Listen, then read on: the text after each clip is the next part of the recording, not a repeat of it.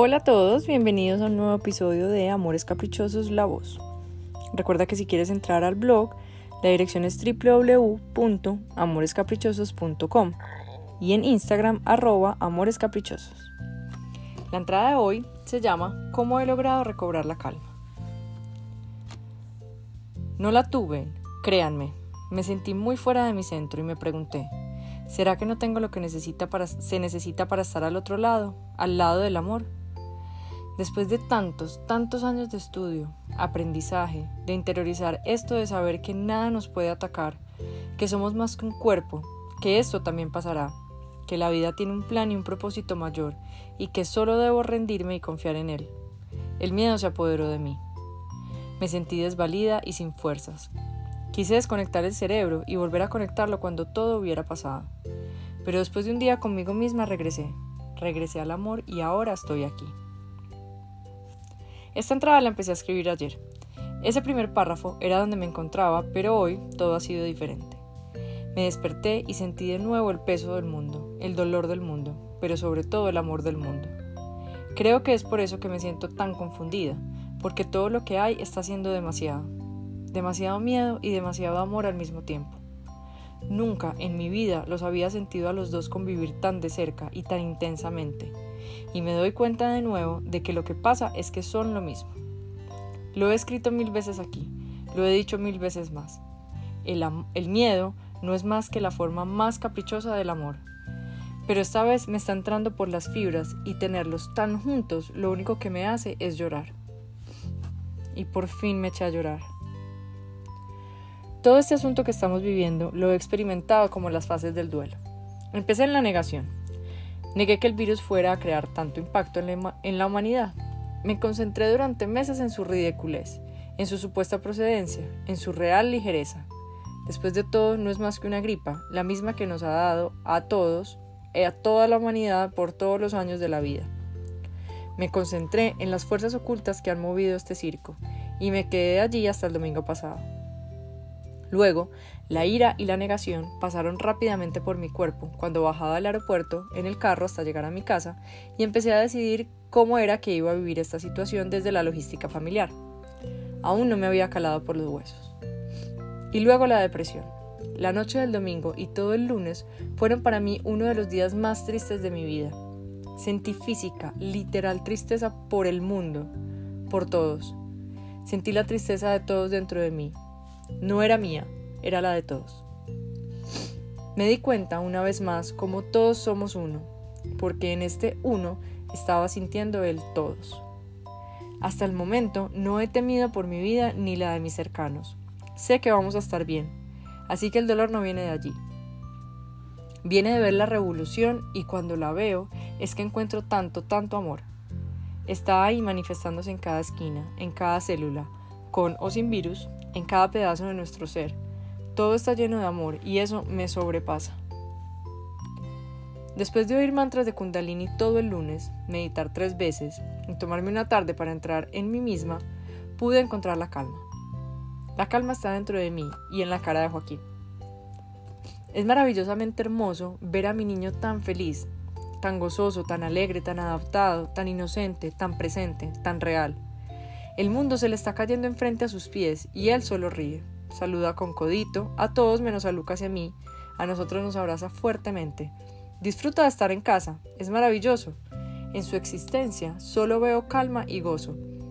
En serio se nos está haciendo tan difícil entender que de eso se trata. Solo tenemos que ser más como ellos. Y hoy por fin me eché a llorar.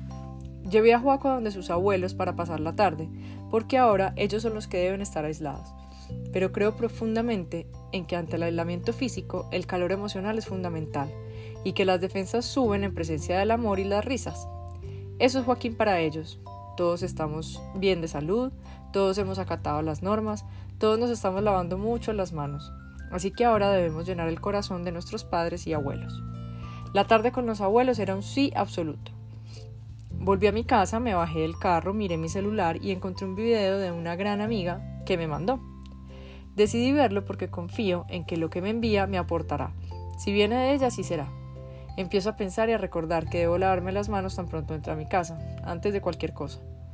Comienzo a ver el video y no me queda otra opción. Rompo en llanto, rompo en amor. El amor me desborda. Lloro y lloro y lloro más. Lo saco todo de mí y mientras lo hago pienso, ¿por qué estoy llorando? No encuentro respuesta, más que estoy llorando por todos, porque en este uno estamos todos. Suelto completamente cualquier capricho, lo suelto todo literalmente, mi bolso, mi celular, mi postura, mis lágrimas, todo, y tomo la mejor decisión que he tomado en los últimos cinco días. Me rindo. Me rindo ante el mundo, ante la supremacía de la tierra y de la naturaleza. Me rindo ante mis miedos y los colectivos. Me rindo ante mi dolor y el de todos. Me rindo ante el sobrecogimiento del amor de todos. Me rindo ante la vida. Me rindo y recuerdo que no tengo ni idea en qué va a resultar, pero yo confío. Confío en que vamos a estar bien. Como siempre he confiado, confío en que aquí el plan es superior, y que por lo tanto es perfecto. Confío en que no tengo idea de la solución, pero sé que está llegando a medida que nos pausamos, que paramos, que nos miramos, que nos metemos adentro, porque literalmente no podemos distraernos más con el afuera, y miramos lo que somos, ¿qué somos? ¿Qué somos? A medida que, que nos cuestionamos qué rayos está pasando y sabemos que sea lo que sea, es lo que necesitamos.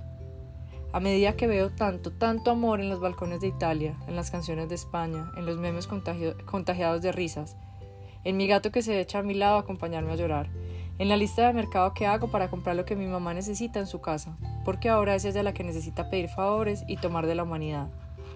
Y yo solo lloro y pienso en que este es el momento en el que debo sentarme a escribir esta nueva entrada. Es ahora que soy completamente vulnerable y real. Es ahora que soy lo que siempre he querido ser en amores caprichosos. Es ahora que sirve. La tierra está ayunando y de los ayunos siempre sale algo bueno. Yo seguiré jugando este juego, siendo jugadora y observadora al mismo tiempo. Es el juego de lavarme las manos, quedarme en casa, no trabajar tanto, no dar tantos abrazos, amar y demostrarlo. Yo seguiré aquí confiando en el plan mayor y seguiré buscando en la risa de Joaquín todo lo que necesito. Mañana celebraré mi cumpleaños número 35, de una manera muy inusual, pero celebraré la existencia de mi ser y la vida que aún se me está dando. El viernes celebraré el cumpleaños número 3 de Joaquín y encontraré en la calma todo lo que necesite. Seguiré procurando quitarle el capricho al amor. Y bueno, esta es la entrada de Amores Caprichosos que se llama ¿Cómo he logrado recobrar la calma? Ojalá la hayan disfrutado y les haya gustado y servido tanto como a mí me sirvió escribirla. Ese día fue realmente importante para mí escribirla. Eh, que la disfruten. Un abrazo fuerte.